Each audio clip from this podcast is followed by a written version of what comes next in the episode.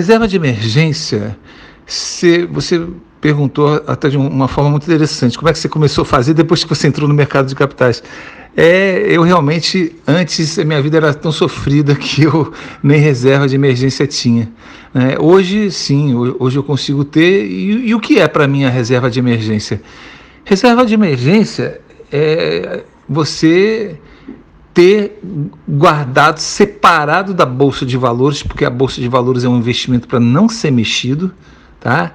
É muito importante que o que você vai alocar em bolsa não seja mexido. Por quê? Porque tem empresas que, por exemplo, pagam dividendos é, uma vez por ano, de seis em seis meses, de três em três meses. Então, nesses, nesses casos, se você mexer, você imagina se naquele momento ele, ele ainda está com o preço em baixa. Aí você perde de todo jeito. Perde porque pagou corretagem, perde porque o preço está baixo, perde porque não recebeu os dividendos ou os juros do seu capital próprio que vão ser pagos ainda lá na frente. Né? Então é um, um projeto para não mexer, até porque você precisa reinvestir toda a rentabilidade para tirar partido do crescimento exponencial dos juros compostos, que é uma fórmula que faz com que ao longo de 10 anos você cada vez o seu patrimônio, a sua rentabilidade aumente cada vez mais.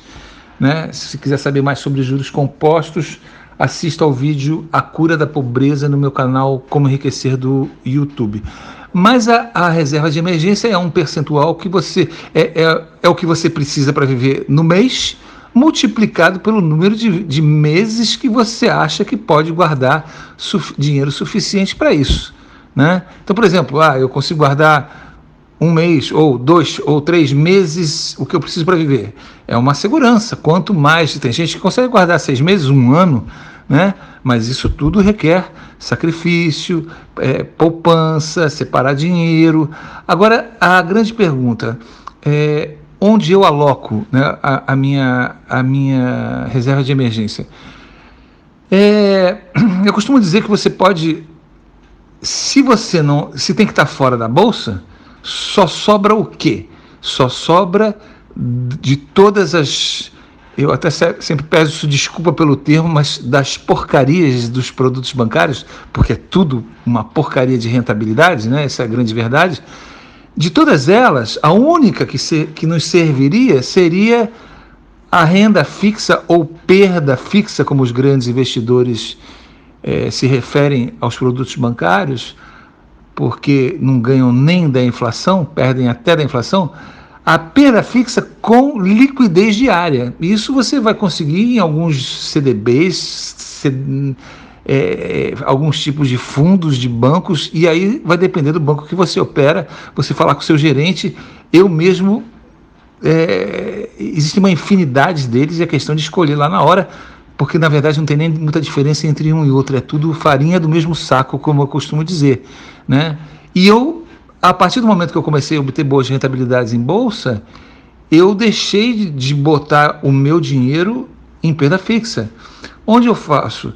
Eu coloco em numa boa alocação de fundos imobiliários que dá uma rentabilidade maior do que a perda fixa, é livre de imposto de renda e é, o único inconveniente é que na hora de vender, quando você compra e vende na, na, na bolsa, é D mais três, o dia da compra ou da venda, mais três dias para o dinheiro ou sair da sua conta quando você compra ou para cair na sua conta quando você vende.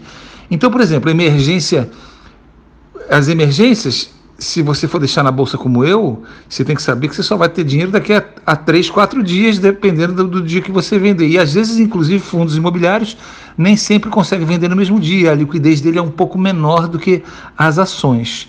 Mas como hoje, né, eu tenho, a partir do momento que eu, eu, eu consegui juntar um certo patrimônio bom, o meu banco, que é o Itaú Personalité, me dá um cheque especial de quase 30 mil reais.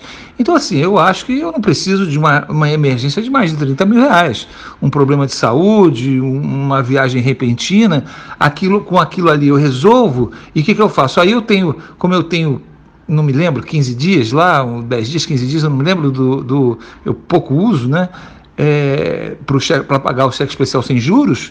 Então aí eu tenho tempo de ir lá na renda, na, na, nos fundos imobiliários, ou até mesmo nas ações, e numa emergência eu vendo e eu cubro.